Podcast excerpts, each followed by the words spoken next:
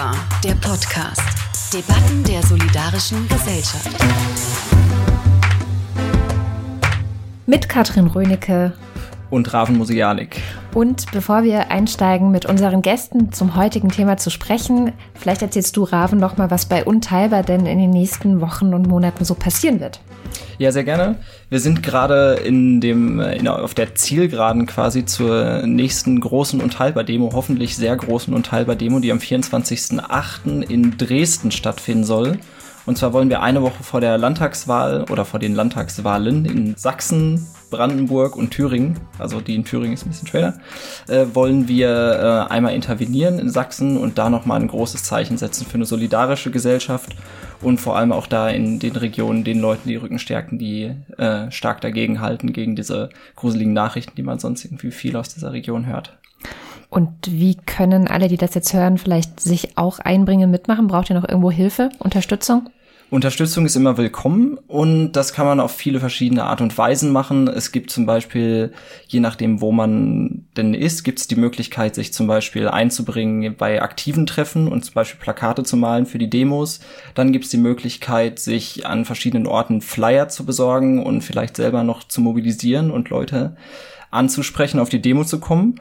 Und dann gibt es natürlich auch immer die Möglichkeit, wie das bei politischem Engagement so ist, das kostet halt Geld und deswegen kann man natürlich uns auch gerne immer mit etwas Geld unterstützen.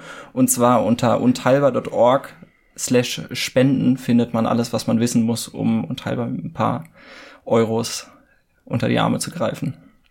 Wunderbar. Und damit würde ich sagen, kommen wir auch zum Thema der heutigen Sendung. Wir sprechen über das gesamte Paket Flucht, Migration und die Debatte, die darum gerade geführt wird. Zu Gast ist heute bei uns Berenice Böhlow aus dem Vorstand der Republikanischen Anwältinnen und Anwälte. Hallo Berenice.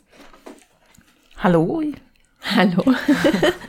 ähm, ja, du bist Migrationsanwältin, du verteidigst äh, Geflüchtete unter anderem. Deine Tätigkeitsgebiete erstrecken sich auf sehr viele Bereiche, Aufenthaltsrecht, Freizügigkeitsrecht, Sozialrecht, ähm, dann Einbürgerungsrecht und so weiter und so fort. Also du bist eigentlich diejenige, an die sich sozusagen Geflüchtete auch wenden können, wenn sie hier ankommen oder Probleme auch haben beim Ankommen, richtig? Ja, genau ich bin schwerpunktmäßig vor allem im Aufenthalts- und Asylrecht tätig. Mhm. Und unsere, unser zweiter Gast ist Sophie Scheid. Sie ist auch Juristin, arbeitet seit sieben Jahren im Bereich Flucht und Migration und hat dabei auch schon verschiedene Organisationen durch ihre Arbeit unterstützt. Im Moment ähm, vor allem bei Sea-Watch, aber davor auch schon Amnesty International, UNHCR, Borderline Europe und ähm, ja, seit anderthalb Jahren eben äh, bei Sea-Watch und jetzt in der Öffentlichkeitsarbeit tätig. Hallo, Sophie. Ja, hallo.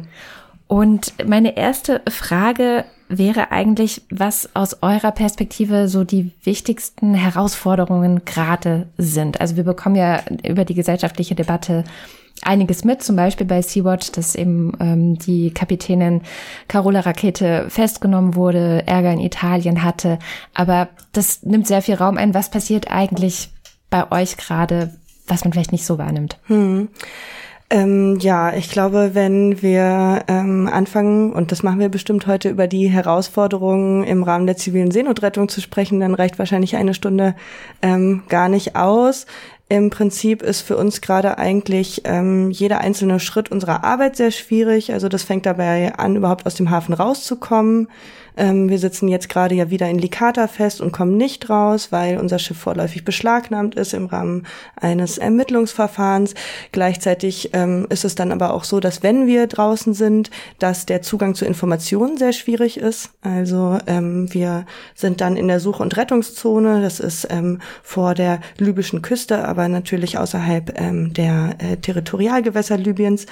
Und die Seenotleitstellen, mit denen wir immer bis vor einem guten Jahr immer sehr eng kooperiert haben, die lassen uns keine Informationen mehr zukommen. Also ähm, die Seenotleitstelle in Libyen, die funktioniert nicht. Das ähm, geben auch alle anderen ähm, Staaten ganz offen zu. Was sind das für Informationen, die ihr da bräuchtet eigentlich? Ja, ähm, über Distress Cases, also wo ein Boot in Seenot ist mhm. und ähm, was die Schiffe sind, die dort in der Nähe sind, wer retten soll und äh, wie diese Rettung ablaufen soll, in welchen Hafen man fahren soll. Also ähm, grundsätzlich ist das alles ja rechtlich durch verschiedene Konventionen geregelt und ähm, ähm, da gibt es einen klaren Ablauf für, aber dafür braucht man eben Seenotleitstellen, die mit uns zusammenarbeiten. Also auch da während der Rettung ist es schwieriger. Ähm, das heißt, selbst wenn NGOs draußen sind, dann findet man eben auch ganz oft Menschen nicht, die gerade ertrinken, ähm, weil die Informationen nicht da sind. Und dann kommt natürlich der nächste schwierige Schritt. Dann müssen wir wieder in einen Hafen rein. Und ähm, da haben wir jetzt gerade bei unserer letzten Mission gesehen, wie schwierig das ist, als wir wieder über zwei Wochen ähm, vor einem italienischen Hafen standen, vor Lampedusa und nicht in den Hafen reingekommen sind. Insofern, ja, ganz viele verschiedene Schwierigkeiten, aber das sind, denke ich, so erstmal die größten. Mhm. Berenice, wie sieht's bei dir aus in deiner täglichen Arbeit? Was begegnet dir gerade, wovon man vielleicht nicht in dieser öffentlichen, aufgeheizten Debatte immer hört? Ja, ich würde sagen, das, was uns besonders auf den Nägeln brennt, ist schon etwas, was auch in der öffentlichen Debatte zumindestens als Thema wahrgenommen wird. Wir haben ja jetzt auch in aktueller Zeit eine Reihe von Gesetzesverabschiedungen ähm, zu beobachten gehabt. Zuletzt unter anderem das sogenannte geordnete Rückkehrgesetz. Das sind Gesetzespakete, die in der Öffentlichkeit durchaus diskutiert worden sind und die uns im Augenblick wahnsinnige Sorgen machen, weil wir diese Gesetze beziehungsweise deren Bestimmungen im großen Teil europarechtlich, menschenrechtlich und auch verfassungsrechtlich für höchst problematisch halten. Was wir feststellen ist, dass es sehr schwierig ist, zum Teil jedenfalls die Komplexität des, des Migrationsrechts angemessen in der Öffentlichkeit abzubilden. Das Migration an sich ist, ist ein komplexer Vorgang. Und wir haben ja den Irrsinn und Aberwitz feststellen müssen, dass es in der Fernsehdebatte zwischen den beiden Kanzlerkandidaten Schulz und der Kanzlerkandidatin Merkel über eine Stunde fast nur über das Thema Flüchtlinge und Migration ging und man den Eindruck hätte, sowas wie Mietensteigerung oder Klimawandel sind eigentlich so kleine ferner Liefen-Geschichten. Ähm, dass in dieser gesellschaftlichen Debatte, wo sich sehr viel um Migration und Flucht dreht, eigentlich die tatsächlichen Entwicklungen gar nicht abgebildet werden. Das bedeutet zum einen, dass wir ein komplett gescheitertes europäisches Asylsystem haben, an dem aber nichtsdestoweiter festgehalten wird.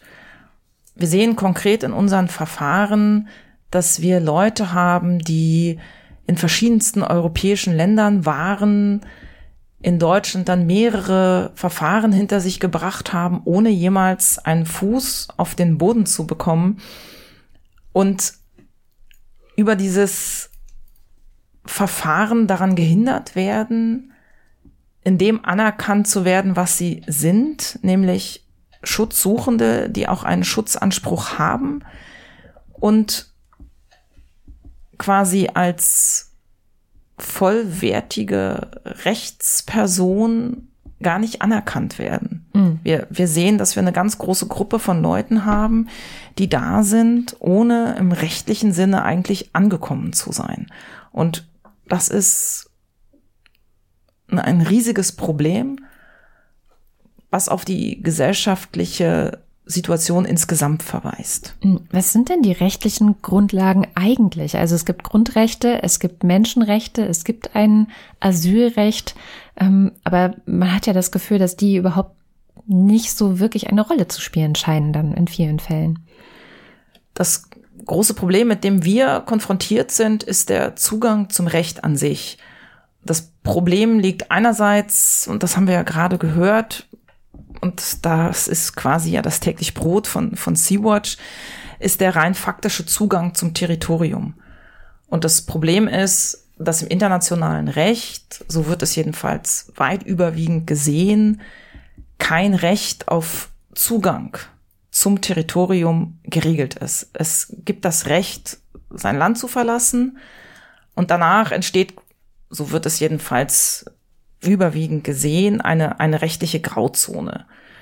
Der Architekt des unsäglichen EU-Türkei-Deals, Gerald Knaus, hat vor kurzem auch gerade in Reaktion auf die Debatten, die jetzt durch ähm, Carola Rakete Sea-Watch ausgelöst worden sind, beziehungsweise ja nicht durch sie, sondern durch den katastrophalen Umgang damit, ähm, hat gesagt, ja klar, es gibt ein Recht auf Asyl, ganz schlimm, was da überall passiert. Es gibt aber kein Recht auf Migration und die Leute sollen dann eben in Ägypten und Tunesien ihre Asylverfahren durchlaufen. Und das zeigt eine gewisse Paradoxie, die wir in der gegenwärtigen Rechtsgestaltung haben, dass wir ein Recht haben, allerdings ist es quasi, bleibt es dem Zufall überlassen, ob die jeweiligen Personen dieses Recht eigentlich in Anspruch nehmen können oder nicht. Das ist ein Problem. Das andere Problem ist, dass die Frage von Verfahren und die Möglichkeit, Rechte wahrzunehmen, gerade im Bereich des, des Flüchtlingsrechts, unheimlich eng miteinander verknüpft sind und auf eine ganz besondere Art und Weise miteinander verknüpft sind.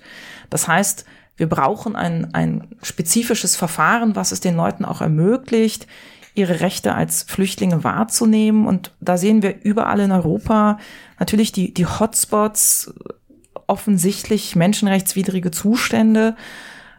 Aber wir sehen auch, dass in den Ankerzentren, wie sie in Deutschland ja das Modell sein sollen und so wie sie, soweit sie auch jetzt schon existieren, der Zugang zum Recht nicht mehr gewährleistet ist, weil es keine unabhängige Verfahrensberatung gibt, weil die Leute von einem Tag zum nächsten durch 500.000 Befragungen geschleust werden, dann auf einmal in der Situation sind, unbekannten Leuten intimste Dinge erzählen zu müssen und wir sehen, dass das scheitert, dass da kein Zugang mehr ist zu unabhängiger rechtlicher Vertretung. Und das sind ganz, ganz problematische Entwicklungen, die dann letztendlich Zahlen produzieren, die dann die Politik nimmt, um zu sagen, die Schutzansprüche sind nicht legitim. Denn wir sehen ja an den Anerkennungszahlen, dass sie zurückgehen oder dass sie sich so oder so gestalten also ähm, ist es alles richtig, was wir machen. Das, die Verfahren selbst, aber genau diese Zahlen ja auch produzieren, wird systematisch ausgeblendet. Und das ist etwas, wo wir uns als, als Rechtsanwenderin ziemlich abstrampeln, zusammen natürlich mit der, mit, mit NGOs, ähm, hier eigentlich die Realität wieder ins Verfahren und in die, in die öffentliche Debatte zurückzubringen. Mhm, dafür sind wir ja auch hier. Sophie, du hast die ganze Zeit genickt. Ihr schlagt euch mit ähnlichen Problemen rum. Ja, ich finde äh, das ähm, sehr interessant, was Berenice sagt und sie spricht mir natürlich aus der Seele und ich äh, sehe, dass wir ähnliche Probleme aus verschiedenen Perspektiven wahrnehmen. Also zum einen natürlich die Unfähigkeit auf europäischer Ebene ähm, tatsächlich zu einer fairen Verantwortungsteilung zu kommen und machbare Lösungswege aufzuzeigen. Das ist natürlich die Dublin-Reform, aber das gesamte gemeinsame europäische Asylsystem. Ähm, diese Dublin-Reform und auch die alle anderen äh, Gesetzesvorhaben sind da blockiert. Es gibt keine Möglichkeit, da rauszukommen, scheinbar ähm, auf europäischer Ebene. Man rettet sich ähm, über eine Ad-Hoc-Lösung zur nächsten. Das sind keine Lösungen, ähm, sondern man braucht natürlich äh, langfristige, faire, ähm, faire Agreements. Das ist eins, was ich sehe, was natürlich wir auch sehen, wenn wir dann äh, vor irgendeinem europäischen Hafen stehen und ähm, eben nicht reinkommen, weil man ähm, hier politische Verhandlungsprozesse auf dem Rücken von ähm, äh, Menschen in Not austrägt und äh, Menschenleben zu einer Verhandlungsmasse macht ähm, das ist sozusagen mm, unsere Perspektive auf ein ähnliches Problem. Der einzige Konsens, den es derzeit geben ähm, scheint ähm, auf europäischer Ebene und zwischen bestimmten Mitgliedstaaten, ist der der Verantwortungsverlagerung ähm, nach außen. Ähm, das ist ähm, eine Abschottungspolitik mit ganz vielen verschiedenen Aspekten. Natürlich mit dem EU-Türkei-Deal und ähm, Gerald Knaus, der ja auch selber sagt, dass ähm, der EU-Türkei-Deal sozusagen als ähm, Beispielidee auch multipliziert werden soll als Abkommen mit, ähm, mit weiteren Staaten, zum Beispiel Tunesien. Tunesien hat darauf überhaupt keine Lust derzeit. Ähm, aber wir sehen auch zum Beispiel, was mir dazu einfällt aus der Perspektive der Seenotrettung, auch ähm, ähm, Agreements mit äh, Niger also eine, eine Verantwortungsverlagerung und statt dass man diese viele hunderttausende Menschen, die Schutz suchen in Libyen, ähm, tatsächlich in Länder bringt, die Schutz bieten können, sucht man sich eines der ärmsten Länder der Welt, die ähm, diese Menschen zumindest temporär aufnehmen sollen, dass dann ähm, Resettlement von dort aus überhaupt nicht funktioniert.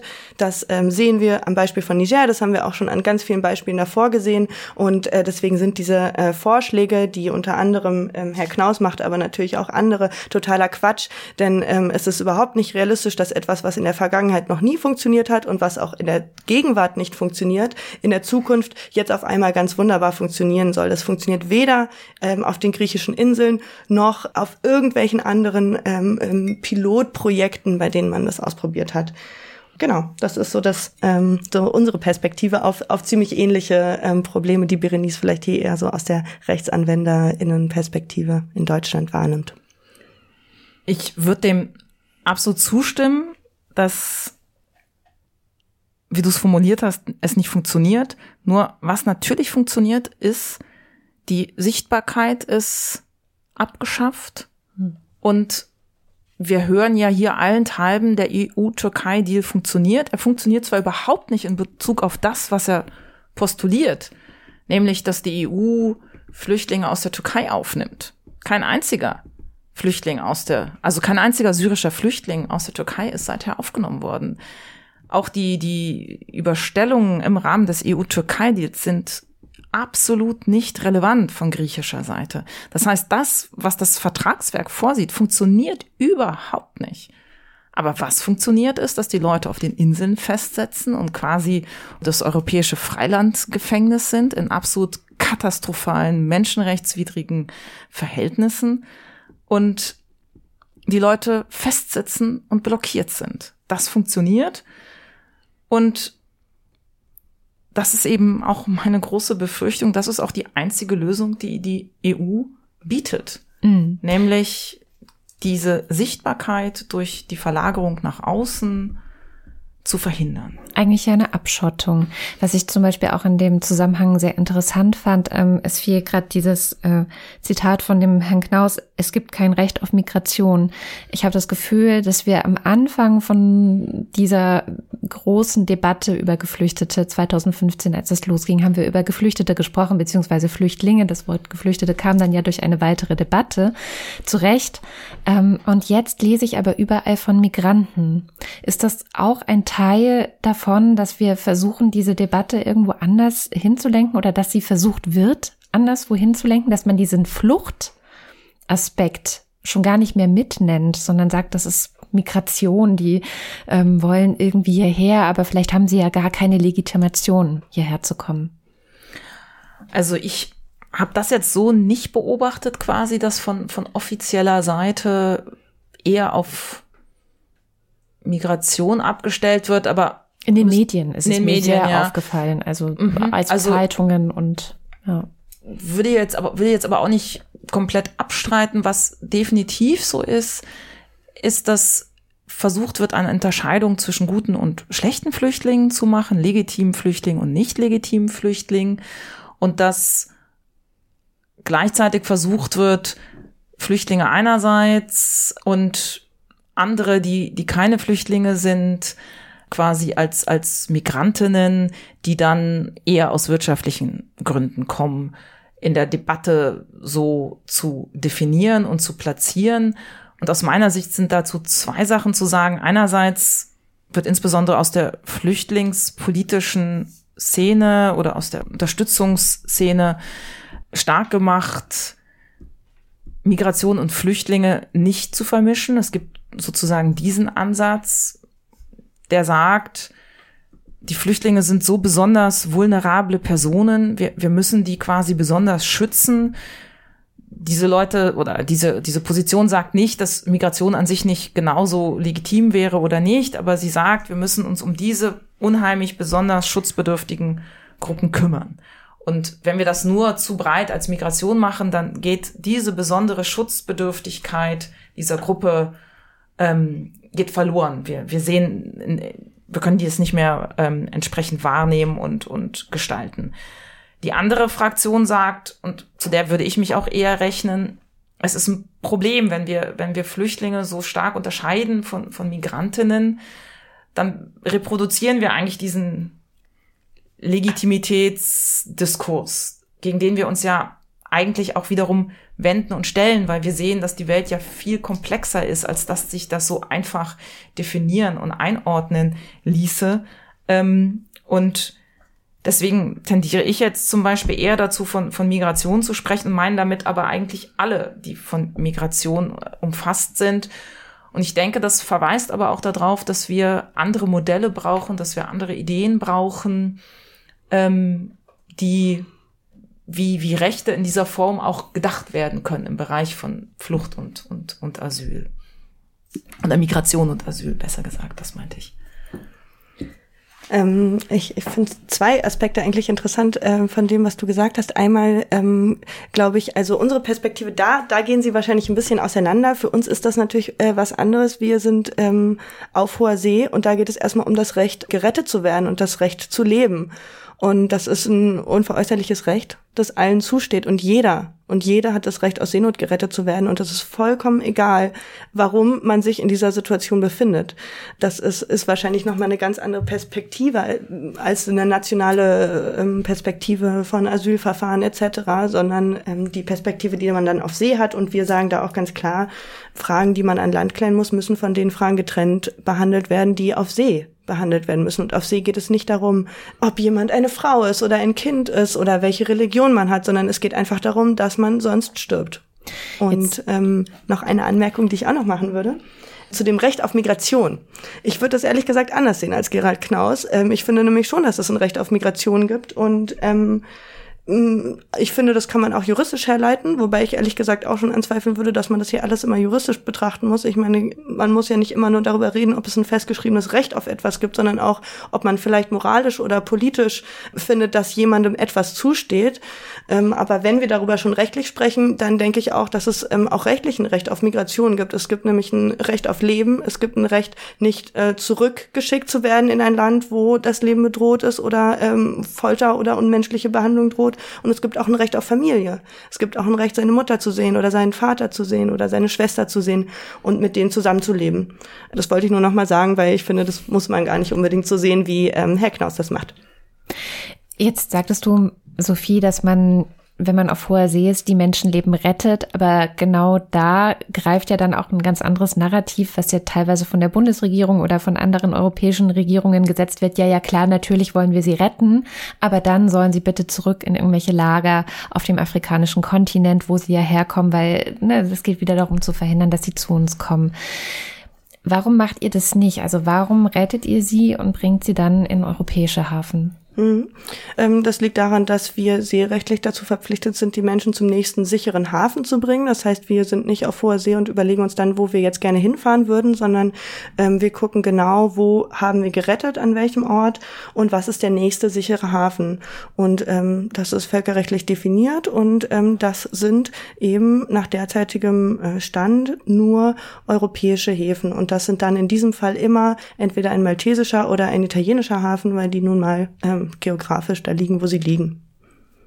Vielleicht mal dazu eine Nachfrage. Wie stellt ihr fest, was ein sicherer Hafen ist? Ist das äh, entsprechend auch offiziell? Also gibt es da bestimmte Informationen, bestimmte allgemeine Informationen oder bestimmte allgemeine Parameter, an denen man festmacht, was ein sicherer Hafen ist? Oder ist das eher einem subjektiven Urteil anvertraut? Mhm.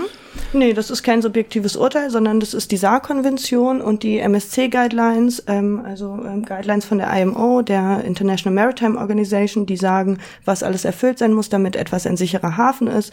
Das ist eine ganz ironische Definition. Das soll nämlich ein Ort sein, wo die Basic Needs erfüllt sind und wo äh, die Weiterreise ermöglicht wird ähm, daran merkt man, woher ähm, das äh, Seerecht kommt. Das ist halt ein Recht noch aus der Kolonialzeit. Das ist ein wirtschaftliches ähm, Recht. Da ging es einfach darum, wo darf man langfahren, wo darf man fischen, ähm, wo darf man Bodenschätze, wer darf auf die zugreifen und wer nicht. Und ähm, das ist so erstmal die Basic-Definition, aber natürlich ähm, spielen auch menschenrechtliche Aspekte rein. Ähm, und da ist es nun mal so, dass ähm, ich glaube, über Libyen müssen wir gar nicht reden und ähm, über Tunesien eigentlich auch nicht, finde ich. Amnesty hat auch einen Report veröffentlicht, Between the Devil and the Deep Blue Sea, aus dem letzten August. Da ähm, sagt Amnesty auch ganz klar, dass Tunesien kein Place of Safety ist. Ähm, Tunesien hat, um erstmal damit anzufangen, überhaupt gar kein Asylgesetz. Homosexualität ist strafbar. Und ähm, ich ähm, denke, es ist auch klar, dass wir und unsere Kapitäninnen und Kapitäne keine Zeit haben und auch nicht ähm, die Ausbildung haben, Menschen ähm, nach bestimmten Vulnerabilitäten äh, zu untersuchen. Man sieht jemandem nicht an, welche ähm, Sexualität er hat und man kann zwar fragen, aber das heißt halt auch nicht, dass man eine richtige Antwort bekommt. Deswegen müssen wir davon ausgehen, ähm, dass es zumindest möglich ist, dass wir Menschen haben, die bestimmte Vulnerabilitäten aufweisen, die in diesen Ländern nicht adäquat berücksichtigt werden können und deswegen kommt das für uns nicht in Frage. Und Libyen auch nicht, weil es eben sehr viele Berichte darüber gibt, wie dort gefoltert wird, auch tatsächlich. Ähm. Natürlich. Hm. Nochmal zurück zu dem gesamten gesellschaftliche Debatte-Ding. Also es ist ja trotzdem in allen Medien. Hast du das Gefühl, Sophie, dass sich das Klima gegen Seenotrettung in den letzten Jahren verschlechtert hat? Hm, ja, also ähm, auf jeden Fall. Ich glaube, so richtig gut war es in den letzten Jahren auch nicht für uns. Ähm, aber ähm, es hat sich auf jeden Fall verschlechtert, das, das denke ich schon. Also ich meine, wenn man immer mit Dreck beworfen wird, dann ähm, bleibt eben auch irgendwas hängen. Ähm, das ist ganz klar. Also uns werden haltlose Vorwürfe gemacht seit Jahren und ähm, dadurch, dass man die in diesem Diskurs wiederholt, ähm, bekommen die eine gewisse Legitimität und ähm, dann denken die Leute eben, naja, irgendwas könnte ja zumindest schon dran sein. Also ähm, es könnte ja sein, dass die mit Schleppern kooperieren, weil es wird so oft gesagt, dass es zumindest es sich hier nicht vollständig ausschließen lässt.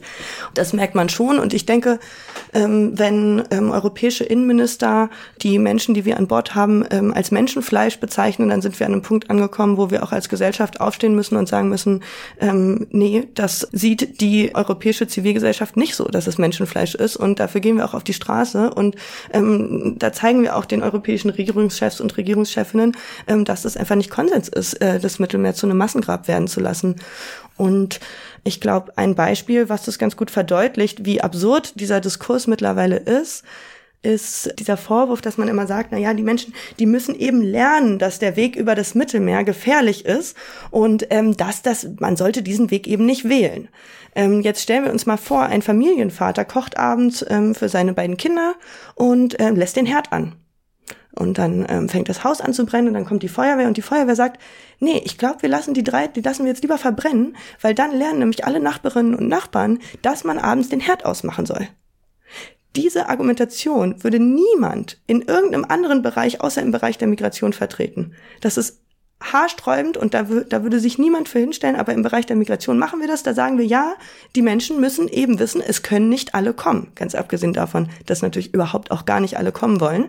Aber ähm, diese, dieses Argument überhaupt aufzustellen, ähm, Menschen eine Lektion zu erteilen, indem man sie ertrinken lässt, ich glaube, das ist schon ein Teil von dieser Verrohung, die uns gar nicht mehr richtig auffällt oder vielen gar nicht mehr richtig auffällt. Gesellschaftliche Verrohung. Berenice, was glaubst du, was was geht hinter diesen Debatten verloren? Was müssten wir eigentlich als Gesellschaft besprechen?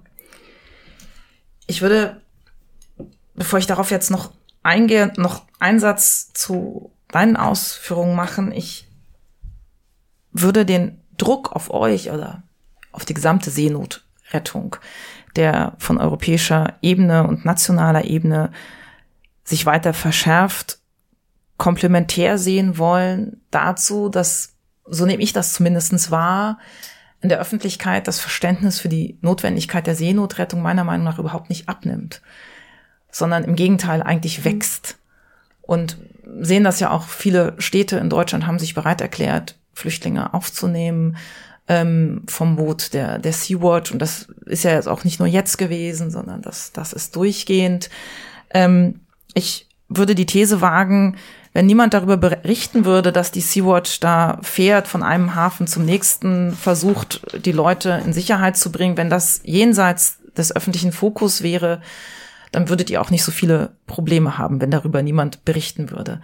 Aber so legt ihr natürlich den Finger auf die Wunde und da es seitens der europäischen Regierung ja kein Handeln gibt. Sie können ja nicht handeln. Denn wenn sie handeln, dann müssen sie Seenotrettung staatlich organisieren. Das ist die einzige Handlungsoption, die besteht. Die aber wollen sie nicht. Also haben sie ja gar keine andere Wahl, als euch zu diffamieren, als den Druck immer weiter zu erhöhen und natürlich auch die Flüchtlinge selbst, deren Legitimität in Frage zu stellen.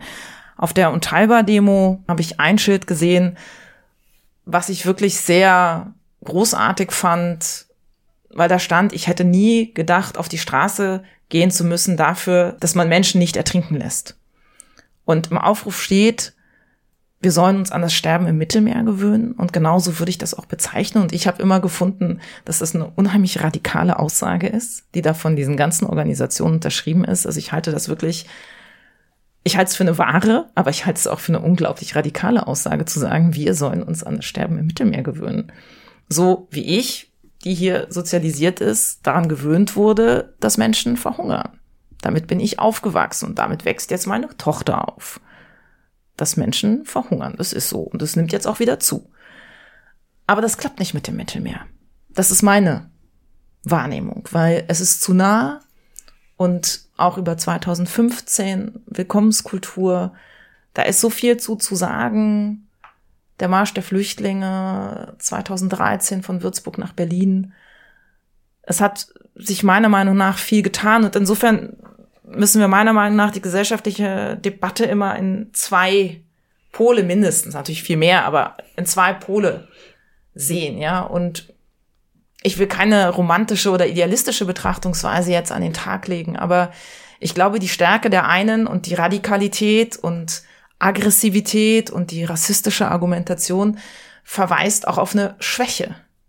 Ähm, und die sollten wir uns noch viel stärker zunutze machen. Und ja, gleichzeitig ist es so, dass es natürlich, und das sehen wir auch, dramatisch ist, was jetzt auf nationaler Ebene passiert, denn die ganze Entwicklung geht ja dahin, Rechte abzubauen, ähm, sei es die Arbeitserlaubnis, Residenzpflicht, Lagerpflicht, ja, und genau das, was ja passiert ist, dass in Gemeinden, in kleinen Dörfern Leute sich begegnet und kennengelernt haben und die Welt tatsächlich größer geworden ist, genau das muss quasi rückgängig gemacht werden und wird rückgängig gemacht und das wird den Druck unheimlich erhöhen. Also wir haben wirklich Sorgen auch vor, vor den Abschiebungen, die, und das können wir tatsächlich beobachten, ähm, im Grunde genommen in vielen Fällen nicht verhältnismäßig durchgeführt werden, ja, Menschen in Pantoffeln oder schwangere Personen. Und das sind eben keine Einzelfälle mehr, sondern das verweist auf eine Struktur. Und das ist eine unheimliche Herausforderung, dass wir das als dieses ganz, ganz grundlegend oder die, als diese ganz grundlegende Frage des, wie organisieren wir unser Zusammenleben, begreifen. Jetzt habe ich, glaube ich, deine Frage gerade aus ein bisschen aus dem Fokus verloren, weil ich darauf reagiert habe. Ich glaube nicht, weil ah, okay. es war ja die Frage, worüber müssen wir denn eigentlich so, reden? Ja, genau. Und es wird viel eben über die Delegitimation von Seenotrettung gesprochen und das ist ein großes Ding. Und was, was wird denn damit eigentlich verschleiert? Also von daher war das eigentlich sogar eine sehr gute Antwort auf die Frage, fand ich.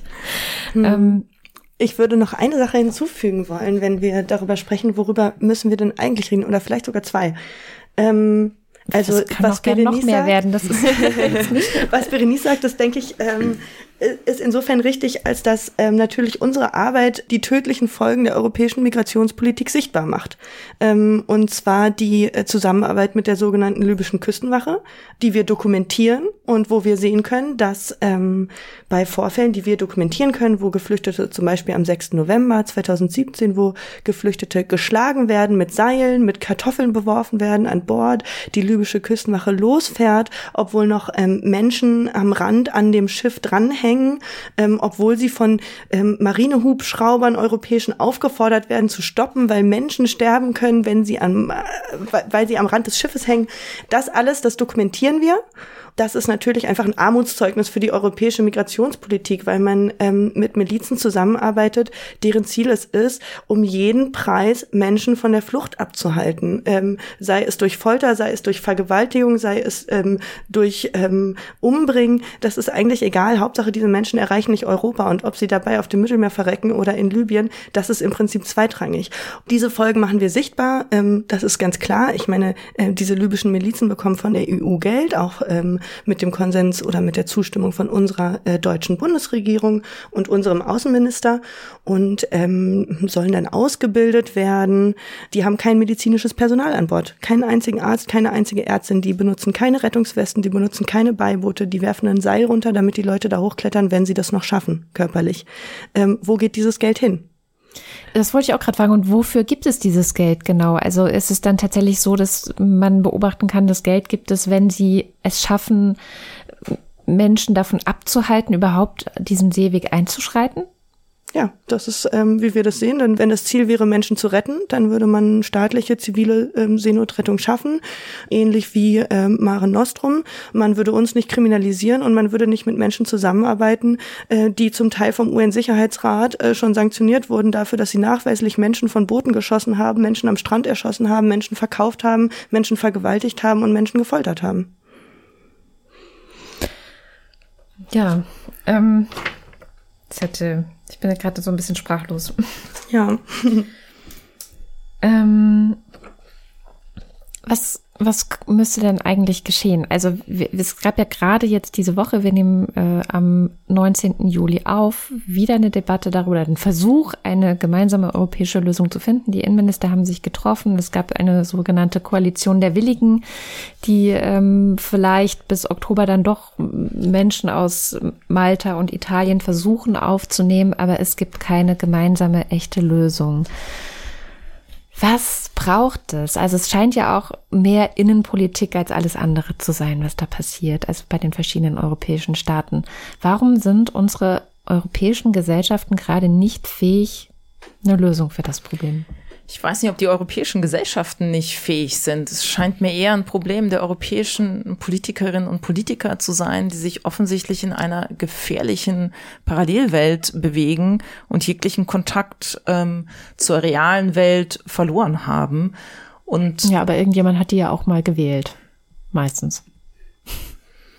Ja, aber die Seenotrettung zum Beispiel hat in der Umfrage sogar der Bild-Zeitung, ich weiß nicht mehr von wann das war, aber die Zustimmung von, ich, jedenfalls weit über 50 Prozent oder 60, 70 Prozent der, der, der Bildleserschaft ähm, fand, die, die Seenotrettung ist, ist erforderlich. Ähm, es stimmt, diese Regierungen sind gewählt worden. Dennoch würde ich sagen, der Wunsch eines sehr, sehr großen Teils in der Gesellschaft und in vielen europäischen Gesellschaften nach einer anderen Politik ist, ist manifest und ist ganz stark da und niemand hätte vor zwei Jahren so etwas wie Fridays for Future vorausgesagt. Und wer weiß, ob wir sowas nicht auch im Bereich Flucht und Migration haben werden. Das, das können wir jetzt ja gar nicht wissen, was sich da alles entwickelt und was, was es für ein Potenzial eigentlich hat. Und ich habe oft, wenn ich mir das angeschaut habe, gedacht, oh, liebe junge Leute, könnt ihr sowas bitte auch im Bereich Migration und Asyl auf die Beine stellen? Dass man auf Wissenschaftler hört. Es gibt einen Appell von 500 Wissenschaftlern, die direkt auf Macron reagiert haben, der auf ein Buch, also Macron hat auf ein Buch verwiesen, in dem prognostiziert wird, dass im Jahr 2030 25 Prozent der europäischen Bevölkerung afrikanischen Ursprungs sein wird oder afrikanischer Abstammung sein wird. Ja, und mit Hinblick auf diese Analyse, in Anführungsstrichen, ja, ähm, hat Macron gesagt, in Hinblick auf die auch wieder in Anführungsstrichen afrikanische Bombe ähm, seine nationale restriktive Einwanderungspolitik gerechtfertigt. Und diese diese Bilder einer einer Invasion ähm, die natürlich wirklich ganz klar auf eine rassistische Kolonialgeschichte, äh, die nach wie vor ihre aktuelle Relevanz hat, ähm, verweist. Und die 500 Wissenschaftler haben quasi einen Sachbezug und einen Realitätsbezug in diesen Bevölkerungsentwicklungsprognosen eingefordert und haben Daten geliefert und haben auf die Komplexität von, von Migration verwiesen. Es ist im Grunde genommen genau das, was in der Fridays for Future Bewegung ja auch eingefordert wird, ja, auf, auf die Fakten, auf die Sachargumente überhaupt erstmal zu hören, die überhaupt erstmal wahrzunehmen. Und das ist etwas, was erforderlich ist und dieses Bedürfnis danach und das Bedürfnis, sich nicht mehr mit irgendwelchen Floskeln abspeisen zu lassen, ist ja für die Politik auch sehr überraschend. Ja, das, das war ja von CDU bis SPD so ungefähr, wenn ihr uns gesagt hättet, dass euch Klima so wichtig ist, Mensch, hättet ihr uns das doch mal vorher gesagt, dann, dann hätten wir doch da auch schon längst was gemacht, aber das wussten wir doch nicht, dass das für euch so wichtig ist. Also ich glaube, wir haben schon die Möglichkeit, hier Debatten auch zu verändern. Ähm, das sind natürlich alles lange Prozesse und, und komplexe Geschichten. Aber ich sehe das so und ich denke auch die Demo vom Oktober hat das auch nochmal gezeigt. Natürlich genauso wie die vorherige Demo in Hamburg von Welcome United und, und anderen, ähm, dass es eine ganz, ganz große, aktive gesellschaftliche Gruppe gibt, die hier eine Veränderung will. Und diese Veränderung basiert auf einer anderen Vision des Zusammenlebens in dieser einen Welt die basiert auf einer anderen Vision von, von, von Solidarität, gleichberechtigter Solidarität, in der die Gleichheit der Menschen eben nicht nur etwas für Sonntagsreden ist, sondern etwas für was unser tägliches Zusammenleben gestalten soll. Und es ist schwierig, hier nicht ganz idealistisch zu klingen, aber wir beobachten ja die Entwicklung schon jetzt über 30 Jahre. Und ich glaube, sowas wie diese Willkommenskultur steht für etwas. Und diese Leute sind alle noch da. Und es ist vielleicht jetzt an uns, dem auch wieder eine Form und eine Stimme zu geben, also an uns allen, die sich in dieser Richtung engagieren und, und neue Bündnispartnerinnen zu finden, mit dem wir dieses Thema so platzieren können, dass klar wird, das ist kein partikulares Thema, das ist kein Nebenthema, sondern das ist eine grundlegende Frage an das gesellschaftliche Zusammenleben. Mhm. Macht dir, also mir hat tatsächlich auch die Unteilbar-Demo vergangenen Oktober wahnsinnig viel Mut gemacht. Ist das was, was auch für euch wichtig ist bei Sea-Watch, Sophie?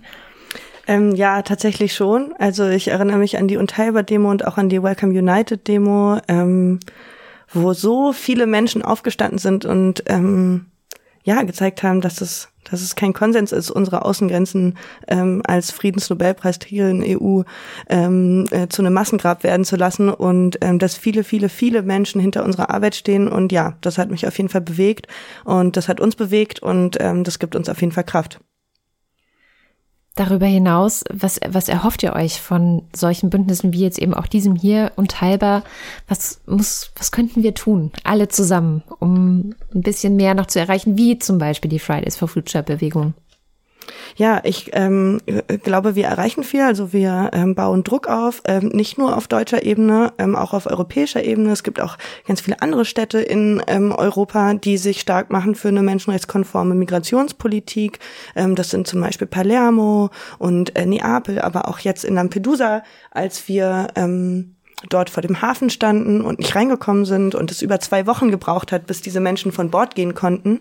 Da haben die Menschen in Lampedusa ähm, auf dem Boden geschlafen ähm, in der Stadt und haben gesagt, solange bis diese Menschen wieder ähm, ein Bett haben und auch wieder menschenwürdig untergebracht sind, solange schlafen wir auch auf dem Boden. Also ich glaube, da wurden ganz viele starke Zeichen gesetzt und ähm, wir haben da ganz viel Druck aufgebaut. Es war ja auch der Kirchentag. Ähm, da wurde auch ganz viel Druck aufgebaut, auch durch die evangelische Kirche.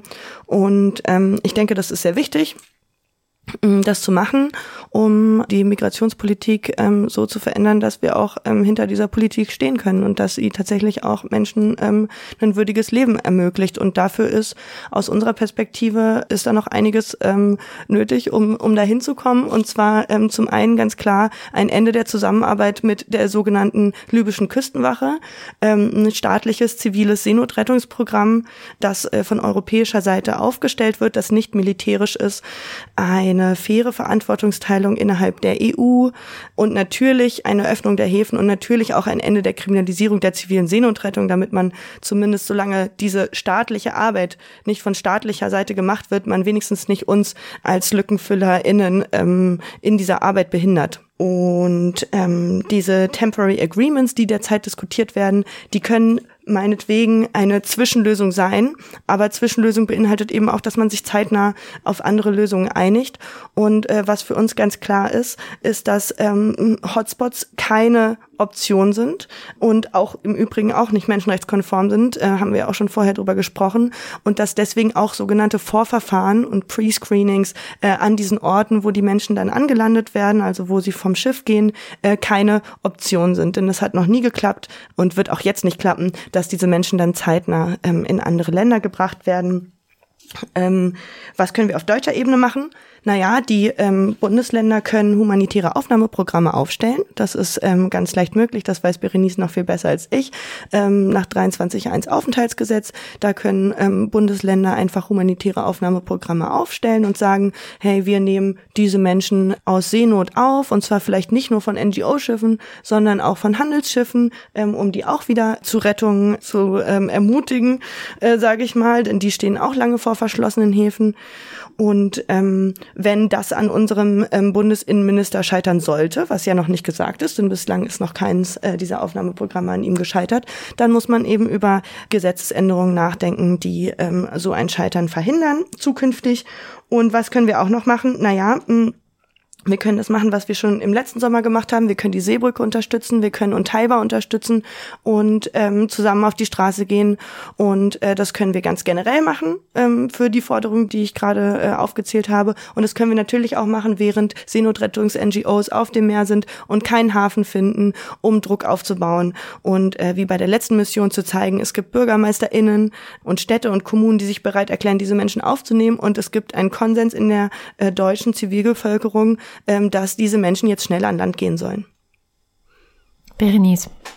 Ich wünsche mir und habe das auch tatsächlich als unheimlich positiv in dem Unteilbar Bündnis erlebt, dass wir zu anderen und neuen Formen der Zusammenarbeit untereinander kommen, wo wir bestehende Differenzen untereinander benennen, aber eben auch aushalten und uns diese nicht von einer Zusammenarbeit, von einem gemeinsamen Arbeiten abhalten, weil wir eben das Verbinden nach vorne stellen. Konkret für den Bereich Migration heißt es, dass, dass diejenigen, die sich für ein Recht zu kommen und zu bleiben einsetzen oder globale Bewegungsfreiheit ähm, für sich oder nicht für sich, sondern als, als das zentrale Thema sehen und diejenigen, die den Schutz von Flüchtlingen primär in den Fokus stellen, zusammenarbeiten, so wie es im Rahmen der, der Unteilbar-Demo vom Oktober ja auch geklappt hat. Und darüber hinaus wir Bündnisse aus unserem Themenfeld heraus in andere Bereiche schließen und es so schaffen, eine breitere Perspektive herzustellen. Und das heißt also, dass, dass, dass Künstlerinnen, Gewerkschaften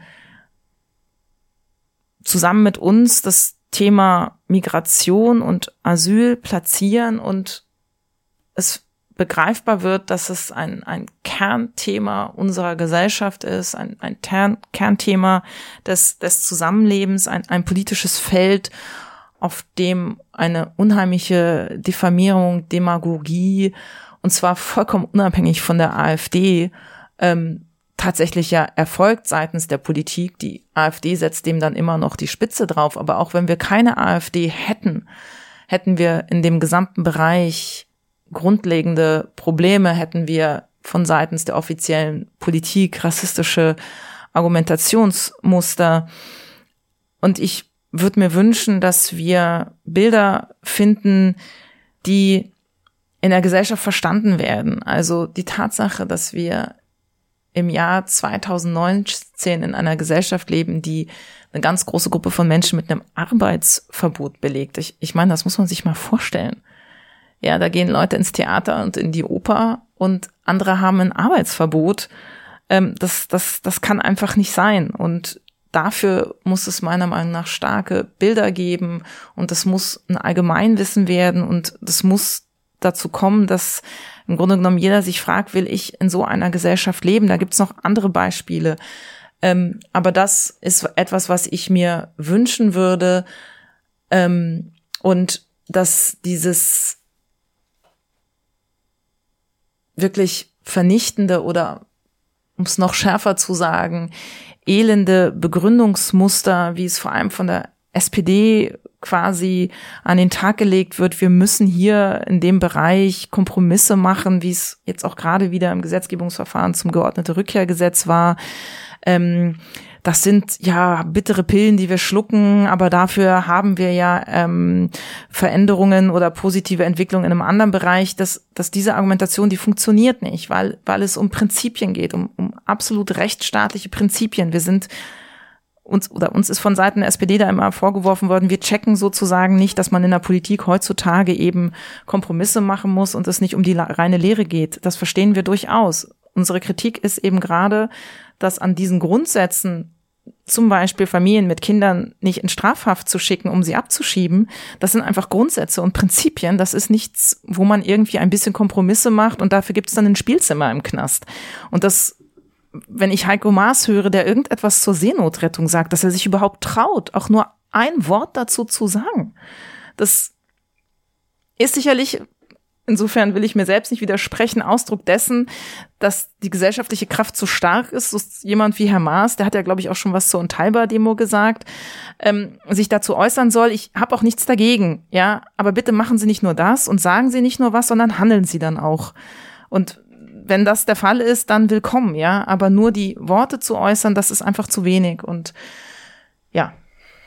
Sophie? Klar. Ähm, ja, da kann ich mich Berenice nur anschließen. Wir äh, freuen uns über Unterstützung ähm, und zwar natürlich äh, fraktionsübergreifend. Wir freuen uns auch über Unterstützung aus der SPD. Allerdings ähm, kam diese Unterstützung nach unserer Mission und zwar ähm, nach 16 äh, Tagen und äh, nicht während dieser Mission. Und ähm, wir freuen uns, wenn ähm, sich da ein Richtungswechsel abzeichnen sollte, aber dann müssen eben diesen Worten auch Taten folgen. Und das werden wir jetzt sehen, denn wir machen uns bereit für unsere nächste Mission. Wir sind zuversichtlich, dass wir ähm, bald wieder rausfahren können. Ähm, die Crew ist bereit und dann gibt es auf jeden Fall ähm, sehr bald die nächste Möglichkeit, diesen Worten auch Taten folgen zu lassen. Ja, wunderbar, liebe Berenice, liebe Sophie, vielen, vielen Dank, dass ihr aus eurer Arbeit erzählt habt, auch die Probleme, die Schwierigkeiten, die Steine, die euch in den Weg gelegt werden, aber auch die Hoffnung, die ihr habt, die wir auch dank euch haben können. Vielen, vielen herzlichen Dank für eure Arbeit und dass ihr hier wart. Ja, und bis zum nächsten Unteilbar-Podcast. Natürlich, ähm, Raven, nochmal Werbetrommel bitte für die Demo, damit das nicht vergessen wird. Genau, wir haben ja jetzt äh, noch mal ein paar Punkte gehört, was wir am 24.8. auf der Demo noch mal deutlich machen können und deutlich machen sollten so und deswegen denke ich, sollte jeder, der den Podcast gehört haben, noch mal mehr motiviert sein, am 24.8. auch mit dabei zu sein, weil das ist eins der Themen, um die es dann gehen wird so Ja, und ich denke, wir wissen jetzt noch besser als vorher schon, dass das ein dringendes Thema ist, für das sich lohnt, auf die Straße zu gehen. Also am 24.08. in Dresden. Weitere Infos auf unteilbar.org. Ich bin Katrin Rönecke. Ja, vielen Dank fürs Zuhören. Jo, Dankeschön. Tschüss. Unteilbar, der Podcast. Mehr Infos, Termine und Debatten der Solidarischen Gesellschaft findet ihr unter unteilbar.org.